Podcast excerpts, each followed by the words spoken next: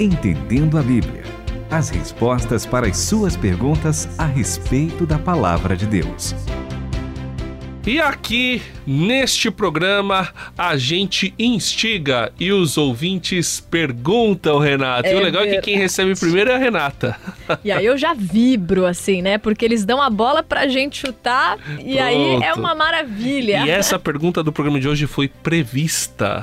Sim, e não só pela pessoa que mandou, porque junto com ela tiveram várias outras, até algumas que não se identificaram, mas mandaram o mesmo texto que daqui a pouco a gente vai discutir depois de a gente ouvir aquela bela saudação do nosso querido Itamir.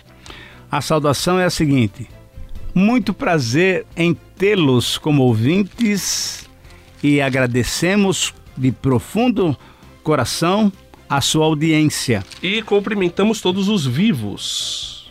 Ah, por que vivos? Será que tem mortos ouvindo o nosso programa?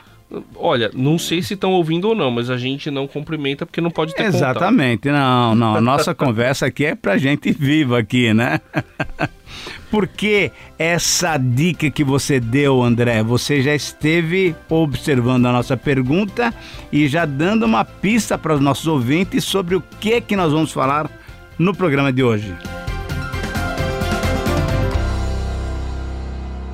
Por enquanto, esse programa estava muito enigmático, mas agora a gente vem esclarecer aos vivos para que estamos aqui, né? Ai, ai, ai. Há algumas semanas foi ao ar aquela participação da Marília Lira. Uma amiga dela tinha perguntado se ela não tinha medo de morto. E ela falou que não, e ainda trouxe um texto que está lá em Hebreus. A gente discutiu, falou sobre isso. isso e falamos que não precisamos ter medo de gente que vem nos assombrar, encarnados. Né? Assombrações. Né? Só para lembrar, qual que é o texto de de Hebreus, professor, também? Hebreus 9, 27. É um que texto diz... super importante que diz que depois da morte vem o juízo. Então, não vem uma reencarnação ou não vem um mundo de mortos aí com um lençol branco na cabeça, assim, e vai. Uh, nada disso daí, não tem nada disso não.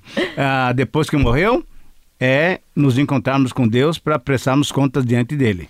E aí, com isso, nós concluímos naquele programa que não devemos tentar nenhum tipo de contato com mortos. Exatamente, porque que... inclusive isso é, é, palavra de Deus, né? Sim. Já desde o Antigo Testamento, desde o Deuteronômio, não é para nós consultarmos nenhum tipo de, de atitude que algum morto venha falar com a gente. Não tem esse negócio de morto falar com a gente. Mas aí a gente presumiu essa pergunta, ela chegou mesmo. A gente instigou, né, no final mais perguntas, se alguém tivesse ficado com alguma dúvida. A Eliette, logo que acabou o programa, lá do Rio Grande do Norte, mandou o WhatsApp dela falando: tá. Vocês falaram que não é pra gente ter que não temos contato com é, mortos. E não podemos. Acho que a gente ressaltou a questão Isso. da impossibilidade. Sim. Exatamente. E aí ela falou: tá, mas com quem que Saul falou então? É... Outros ouvintes mandaram na mesma hora a mesma pergunta. Então vamos Muito lá. Muito bem. Acho o que texto que... que... nós devemos olhar, e até convidaria os nossos ouvintes a, a abrir sua Bíblia ali, é 1 Samuel capítulo 28, uma história muito triste, né? Porque o rei Saul, o primeiro rei do povo de Israel, ele já tinha andado já fazendo desobediências a Deus e agora no final da sua vida vai fazer uma outra grande desobediência violenta e essa história mostra então que Saul foi consultar uma médium para saber alguma coisa sobre o seu futuro. André, quer ler alguma coisa desse, desse texto de 1 Samuel 28? É, então, é, não dá para ler o texto é todo muito longo, é né? longo e são 25 versículos nesse capítulo, mas é 1 Samuel 28. Saul estava com medo porque os filisteus se reuniram para entrar em guerra e inclusive convidaram Davi para participar da guerra junto.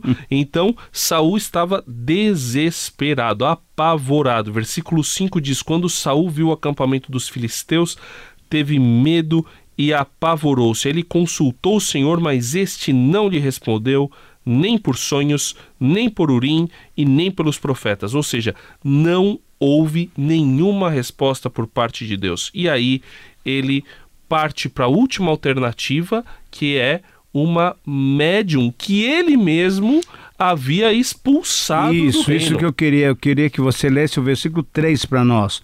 Porque é interessante isso, a gente lembrar um detalhe muito interessante, que é a palavra de Deus, até que Saul cumpriu a palavra de Deus com relação à consulta a mortos. Lê, lê para nós, 28.13 de 1 Samuel. 28.3. 28.3 de 1 Samuel. Samuel já havia morrido, e todo Israel havia chorado por ele, e sepultaram-no em Ramá, sua cidade. Saul havia expulsado os que consultavam os mortos e os adivinhos. Ora, então Saul mesmo tinha dado uma ordem, ele como rei, de que essa consulta aos mortos era proibida, porque inclusive isso era a orientação de Deus lá de Deuteronômio, isso. lá do tempo de Moisés. Mas acontece que quando ele ouviu que os filisteus vinham estar com ele, como você leu agora há pouco, versículo 5, ele ficou com medo e apavorado. E aí consultou o Senhor, o Senhor não respondeu, e aí olha o que, que ele faz. Ele vai e procura uma mulher que invoca os espíritos. Versículo 7, lê pra gente, versículo 7. Então Saul disse a seus servos procurar uma mulher que consulte os mortos para que eu vá consultá-la. E seus servos lhe disseram: a uma e em Endor. Saúl disfarçou-se vestindo outra roupa e, na companhia de dois homens, foi à noite procurar a mulher. E ele pediu a ela: Quero que você consulte para mim um espírito. Faça subir a pessoa de quem eu disser o nome. A mulher respondeu: Espere um pouco. Você sabe que Saul eliminou todos os que consultavam espíritos dos mortos da nação. Você sabe que está me pondo numa situação que pode me levar à morte, não é? E Saul jurou solenemente: Assim como vive o Eterno, você não será castigada por isso. A mulher respondeu: Então, quem você quer que eu faça subir? Samuel. Faça subir Samuel. Quando a mulher viu Samuel, gritou para Saul: Por que mentiu para mim? O Senhor é Saul. O rei disse a ela: Não tenha medo. O que você vê? A mulher respondeu: Estou vendo um espírito subindo da terra. Continue conosco, entendendo a Bíblia.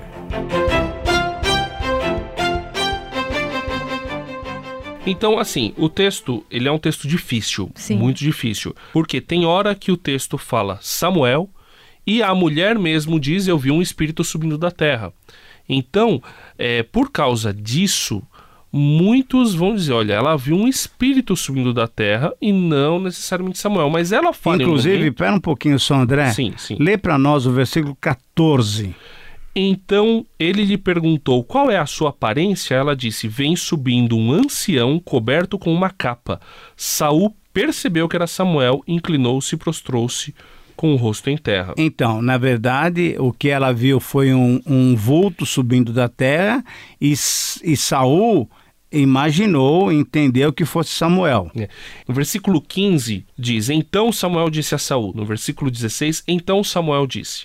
Eu estou colocando essa pimenta aqui. Isso, por isso, isso. Porque existem intérpretes bíblicos sérios que falam que foi Samuel, que Deus deu uma permissão especial para que Samuel falasse com Saul, inclusive o condenasse por aquilo que ele estava fazendo. Mas há outros intérpretes, dos quais o professor Itamir faz parte, que dizem que não, não foi Samuel. E quais são os motivos para entendermos que não foi Samuel, professor Itamir? Uma das razões, por exemplo, a gente teria aqui um pouquinho mais além, ah, no capítulo 28, 29, enfim, até o final do primeiro livro de Samuel, é que aquilo que esse espírito disse para Saul foi completamente errado diante do que aconteceu. É interessante. Esse espírito que Saul imaginou que fosse de Samuel, ele dá umas orientações para Saul e orientações mentirosas. Então, ah, eu fico pensando o seguinte: como é que Deus faria ah, duas coisas aqui. Primeiro, permitiria alguma coisa que ele mesmo tenha condenado, tá certo? que é consultar os mortos e os mortos virem para dar alguma orientação. E, além disso, vir um espírito de um morto, que para mim não é correto, mas vir e ainda falar algumas mentiras. Quer dizer, para mim realmente fica claro que a, a, houve um entendimento da parte da mulher e da parte de Saul, porque veja só, versículo 5, como você bem leu, André, é, Saul estava completamente desesperado. Ele falou: agora eu estou perdido, esses filisteus vão acabar comigo. Então, o que ele está querendo é ouvir uma palavra de alguém. E o versículo 6 fala que nem por Urim Tumim, nem por profetas, de jeito nenhum Deus falou com ele. A partir daí, então, o, o que Saul estava querendo é, de alguma maneira, me dar uma pista aí do que vai acontecer. E aí, então, ele entende que esse espírito é o espírito de Samuel. Seja como for, depois em 1 Crônicas, temos a orientação muito clara no capítulo 10, versículo 13. Saul morreu por ser desobediente ao Eterno. Ele não obedeceu às ordens do Eterno. Pelo contrário, em vez de buscar ao Eterno, procurou o conselho de uma médium. Por isso o Eterno retirou sua vida e entregou ah, o reino a Davi, isso é muito filho sério. de Jessé. O que mostra e também vale para os nossos dias. Às vezes quando a gente perde alguém ou quer uma solução, a gente procura um intermediador, alguém que já morreu enquanto quanto o eterno está vivo, disponível para nós. Isso nos mostra o grande desespero e a falta de confiança em Deus, né? Exato. O, o, a conclusão que a gente chega aqui, no fim das contas, não importa se foi Samuel ou um espírito mau. O que importa é que não pode ponto final. Exatamente. Porque procurar os mortos é estar em rebeldia contra Deus e não aceitar a decisão dele de levar aquela pessoa. André, leia por favor novamente 1 Crônicas 10, 13. Assim Saul morreu por causa da sua infidelidade para com o Senhor, porque não havia obedecido à palavra do Senhor, e também porque procurou a mulher que consulta os mortos. Ah, só para terminarmos o programa, a Renata vai ler para nós novamente Hebreus 9, 27, porque esse versículo é categórico em dizer que não há chance nenhuma de vir algum morto aí te orientar. O que que fala ali? Todo Hebreus 9, 27. Todo mundo tem de morrer uma vez e depois encarar as consequências de sua vida. A morte de Cristo também foi um acontecimento único. Único. Mas foi Isso. um sacrifício que levou os nossos pecados para sempre. E esperamos ter respondido a sua pergunta e queremos que você envie mais para entendendoabíblia@transmundial.com.br ou para 11 974 181 456. Entendendo a Bíblia, com Itamir Neves, André Castilho e Renata Burjato. Uma realização transmundial.